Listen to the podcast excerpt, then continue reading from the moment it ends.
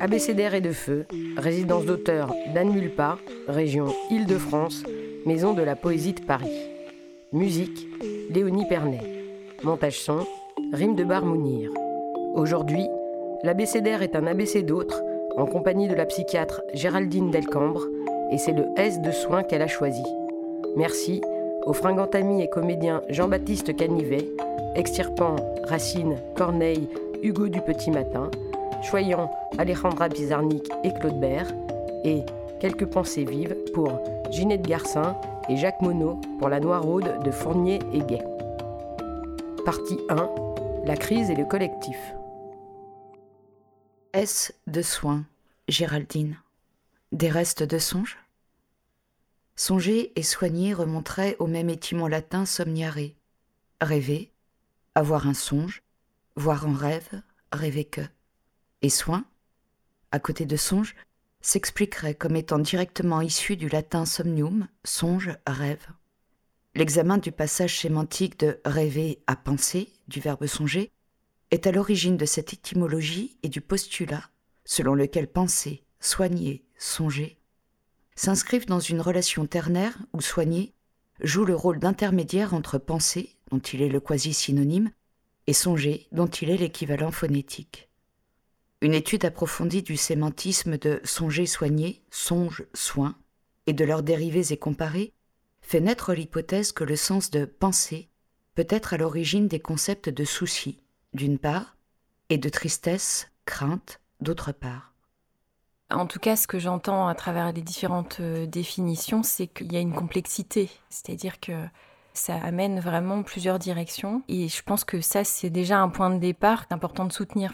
Moi, je suis arrivée en fait en psychiatrie. Euh, bon, c'était le boulot de mon père. Il était psychiatre. Voilà. Donc, euh, je voulais absolument pas en entendre parler. Ainsi donc, un sujet téméraire a si peu de respect et de soin de me plaire. Poète rêve de soigner son entrée, comme dit dans l'argot théâtral du XVIIIe. Elle voudrait se dresser, entrer en scène pimpante, au moins gaillarde. Qu'un public, même fantôme, l'accueille d'une claque, Comprendre l'accompagne de ses applaudissements. Seulement, il est 4h40. Poète est dans les vapes, public est confiné, et c'est femme qu'elle est censée être qui s'extirpe du lit, le geste gauche, les yeux bouffis, malgré un nombre conséquent de répétitions. 16 790 réveils, à quelques insomnies près.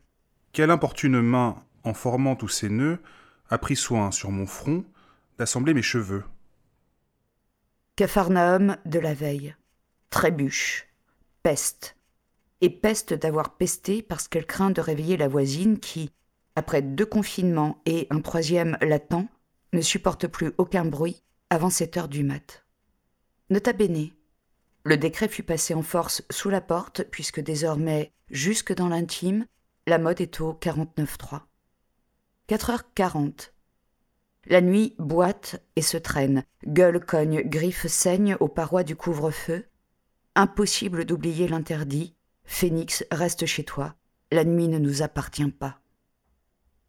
S de soins, c'est venu parce que ça prend beaucoup de place en ce moment. Je suis psychiatre à l'hôpital public et du fait de la crise sanitaire, on traverse une période un peu compliquée à l'hôpital. Et voilà, on se pose beaucoup, beaucoup de questions. On s'en pose euh, beaucoup habituellement pour essayer d'améliorer un petit peu nos dispositifs et les soins qu'on peut apporter aux patients. Mais là, voilà, on est un peu bousculé parce que justement, euh, la crise sanitaire vient mettre à mal tous les dispositifs où justement s'expérimente quelque chose de l'ordre du collectif. C'est-à-dire que la crise sanitaire fait qu'on ne peut pas se réunir euh, en grand nombre. Il faut arriver à inventer sans cesse une manière de pouvoir quand même parler ensemble, parce que c'est en parlant ensemble qu'on peut prendre des décisions collectives, que quelque chose de la responsabilité des uns et des autres peut être mobilisé, il me semble. Enfin, moi en tout cas, ce qui est le plus difficile en ce moment, c'est que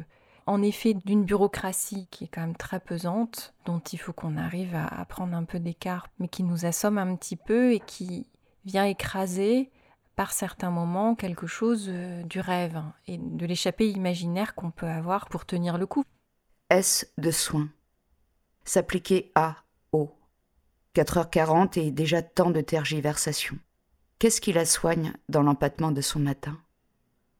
Un expresso pizarnique. Mais je veux me savoir vivante. Mais je ne veux pas parler de la mort, ni de ses étranges mains.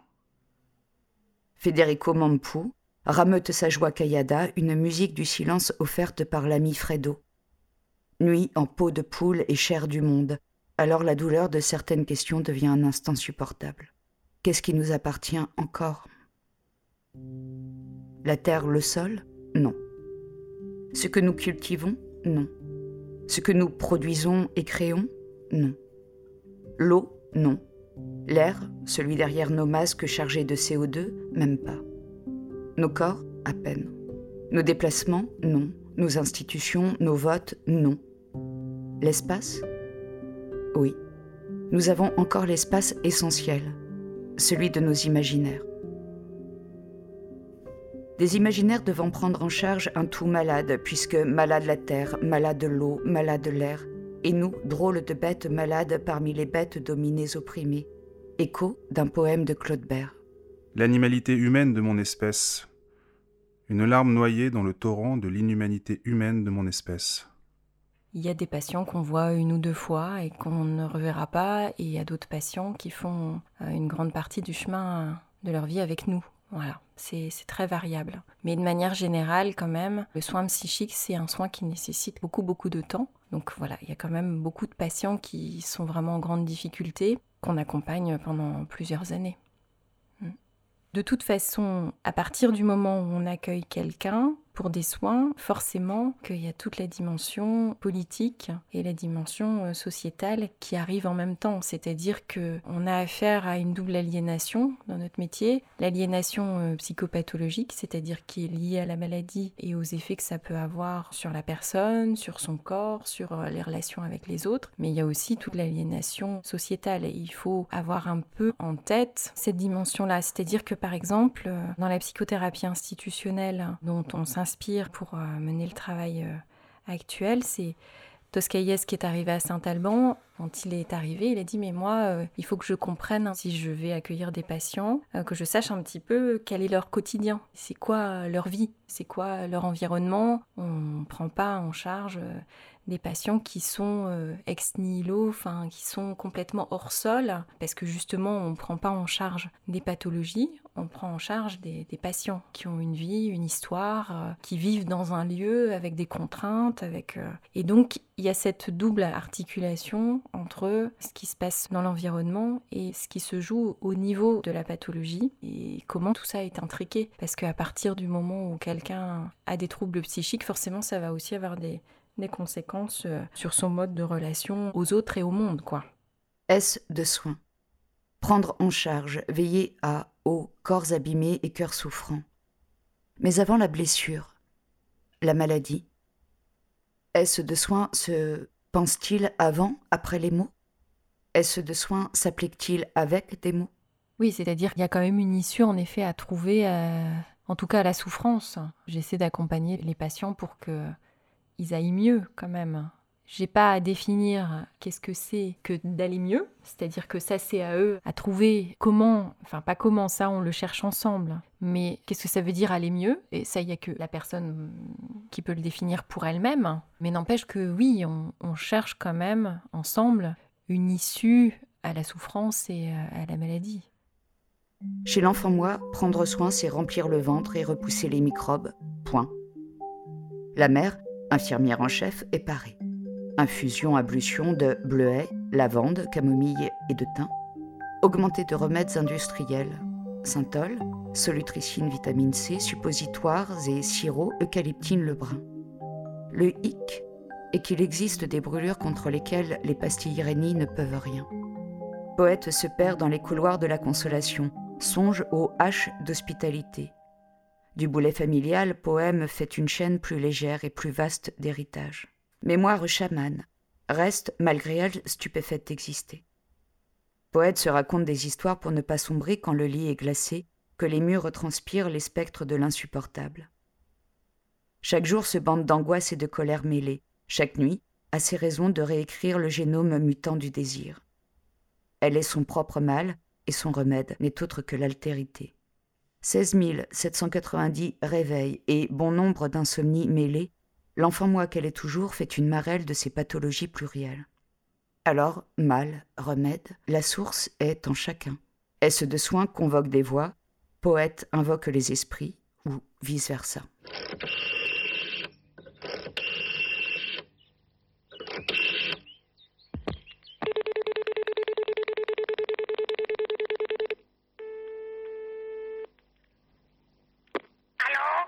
Allô? C'est la Noiraude. Je voudrais parler au vétérinaire. Ne quittez pas, je vous le passe. Allô? Bonjour, docteur. La Noiraude à l'appareil. Bonjour, la Noiraude. Qu'est-ce qui ne va pas encore? Docteur, je voudrais être une biche. Pas possible, la Noiraude. Pourquoi une biche? Je voudrais vivre dans un conte de fées. Il n'y a jamais de vache dans les contes de fées. Et c'est pas juste. Non, mais c'est sûr que la pathologie psychique euh, crée aussi une certaine forme de précarité, c'est-à-dire que les patients qui ont à se soigner, ça demande une énergie déjà folle, hein, et ça leur prend parfois toute la vie. En plus des soins, la lutte contre la maladie, euh, pouvoir euh, tenir un travail, enfin c'est de l'ordre de l'impossible. Et de ce fait-là, il faut pouvoir que la société leur permette de se soigner correctement. Est-ce de soins? Est-ce le grand rien d'Épicure ou le grand tout de Spinoza Est-ce le grand rien d'Épicure ou le grand tout de Spinoza? Un humanisme, souffle Cynthia Fleury. L'héritage bien connu de Georges Canguilhem reste important. Avec lui, la maladie devient une question de normativité et non pas d'anormalité. La santé et la maladie sont pensées et posées comme des puissances d'invention de nouvelles normes de vie. La maladie n'étant pas la disparition de cette faculté, mais simplement sa diminution, l'enjeu devient alors pour nous, les soignants, enseignants et thérapeutes, de consolider les capacités de l'individu, qu'il soit malade ou non, de l'accompagner dans sa réinvention des normes de vie, autrement dit, de lui suggérer l'entrée dans une dynamique de création et non lui faire viser un retour à l'état antérieur, ce qui demeure illusoire. La vérité se situe pas du côté du soignant, elle se situe au niveau du patient et c'est dans la relation que les choses vont pouvoir émerger pour lui ou pas. Enfin, c'est pas donné d'avance quoi. Et donc euh, la question du travail en collectif, c'est que chacun puisse s'avancer en fonction de son désir.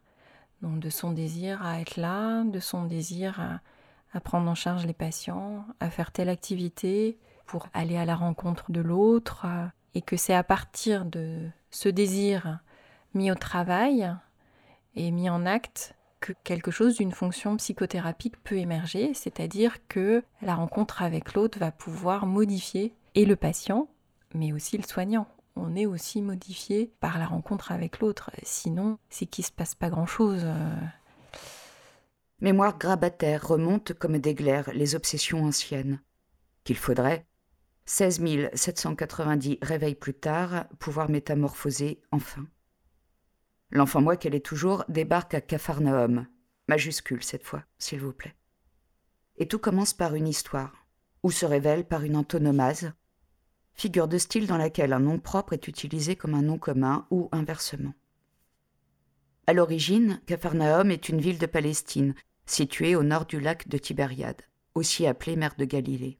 En hébreu, Képhar signifie village et Nahum est l'un des douze petits prophètes dont le nom évoque la compassion. C'est là que Jésus bâtit son ministère du soin et des miracles et connaîtra, dans sa rencontre avec un centurion romain, le sublime poison, le terrible mantra. Dis seulement une parole, et je serai guéri. Poète s'est excommuniée toute seule, elle peut donc vous prescrire, en cas de choc laïco-phylactique, le miséréré d'Allegri, Version ensemble William Byrd, mais des versions génériques peuvent tout aussi bien faire l'affaire. L'enfant moi, toujours sa tête d'éléphanteau, souffle sur les raideurs du temps aussi simplement que sur les aigrettes d'un pissenlit.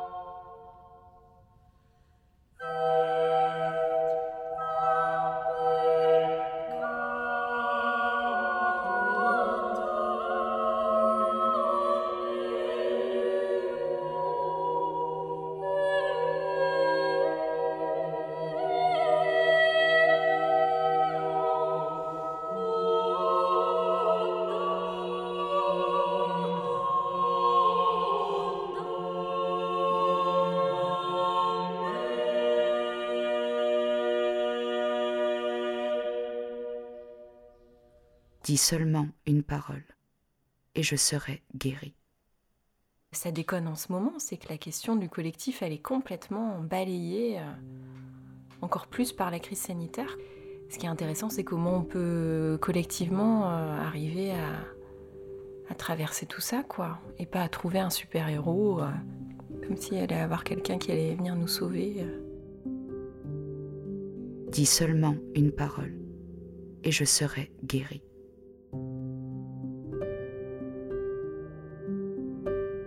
De soins, au grand mot l'irrémédiable, ange, mon ange, soigner n'est pas sauver, ton diagnostic est faussé. Comment prendre soin de l'autre? Quand l'autre est celui censé prendre soin de vous